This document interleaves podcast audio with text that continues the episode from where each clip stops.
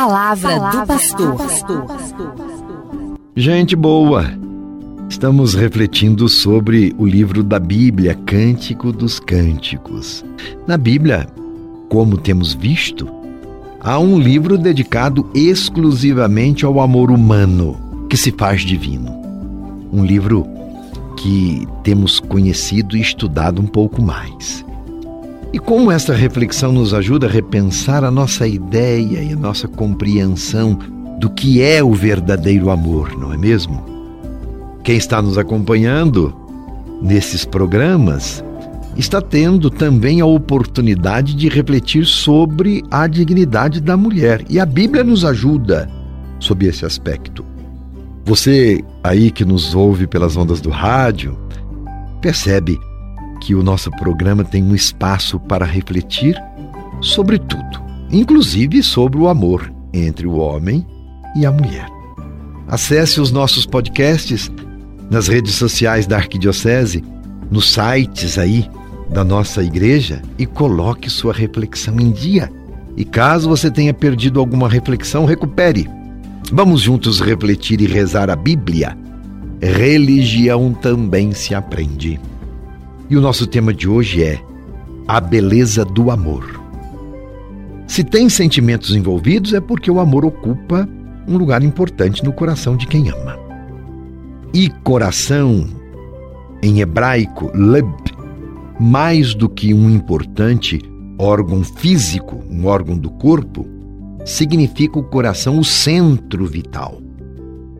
No meio do corpo, protegido pela carcaça óssea, Ali está o coração, que é o centro da vida, do pensamento, da sabedoria, das decisões. Nós dizemos o coração é a cátedra das decisões humanas. No coração está o eixo da nossa existência. É com o coração que a pessoa toma as decisões mais importantes para o bem ou para o mal, para o amor ou para o ódio. O Cântico dos Cânticos é um livro, como já dissemos, que transparece o projeto do amor de Deus, manifestado no amor entre o homem e a mulher, coisas do coração. E por que este livro é importante para nós? Porque o amor real e verdadeiro não é este representado pela ficção, pelas novelas, pelas grandes mídias, principalmente quando o amor é banalizado, não é sobre isto. Quando o amor é coisificado e tratado como objeto, é o contrário disto. O Cântico dos Cânticos é uma denúncia contra todo tipo de instrumentalização da mulher e do homem e do amor. Por isso que ele é importante. E na trajetória de Sulamita, a protagonista do livro do Cântico dos Cânticos, está a iniciativa de libertar o amor de todas as prisões sociais e preconceitos e estereótipos que diminuem o homem e a mulher e a sua relação. O amado, razão da luta e do empenho da mulher, é o oposto ao modelo machista da época. Por isso que esse livro é diferente. O amado também demonstra o seu amor e faz isso reconhecendo na amada aquilo que o encanta, que o leva a viver o amor na sua mais alta dignidade e totalidade. O amado valoriza a amada, não a escraviza, a tem como força de libertação. Este livro descreve o amor e a forma de amar. Amar é conquistar, amar é atrair. O amor é a aproximação de vidas. Plano da criação já oferece o selo da unidade, porque o amor faz ver que a carne de um é a carne do outro.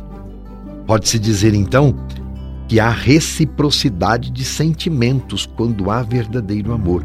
Eles se tornam uma só carne, diz ali o livro do Gênesis, capítulo 2, versículo 24.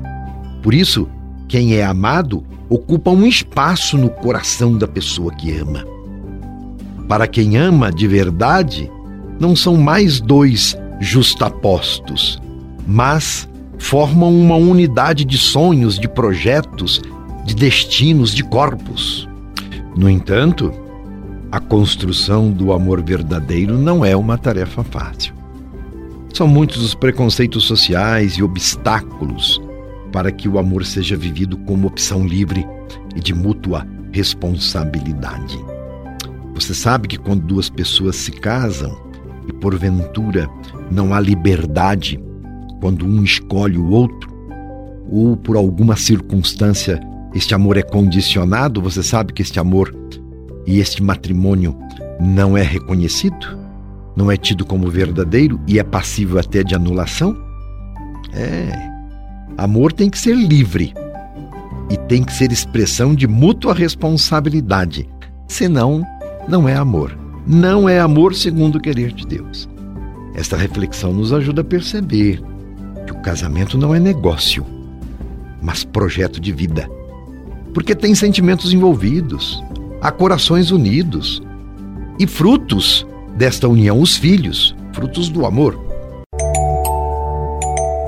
O amor é belo, o amor é divino e exige responsabilidade e compromisso. Exige sacrifício, morte de si mesmo para viver na unidade com o outro, para viver mais forte.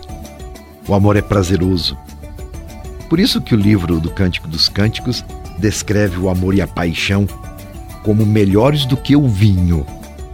São mais desejados porque alegram mais o coração. Na tradição bíblica, o vinho recebe um significado de alegria e de festa, e o amor é a festa da vida em plenitude, mais forte do que o vinho.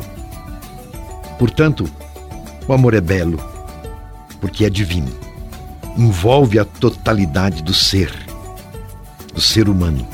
E quem ama, cuida do amor, cuida do outro, destinatário do seu amor. Continuaremos a refletir. Meu abraço e minha benção. Você ouviu Palavra do Pastor.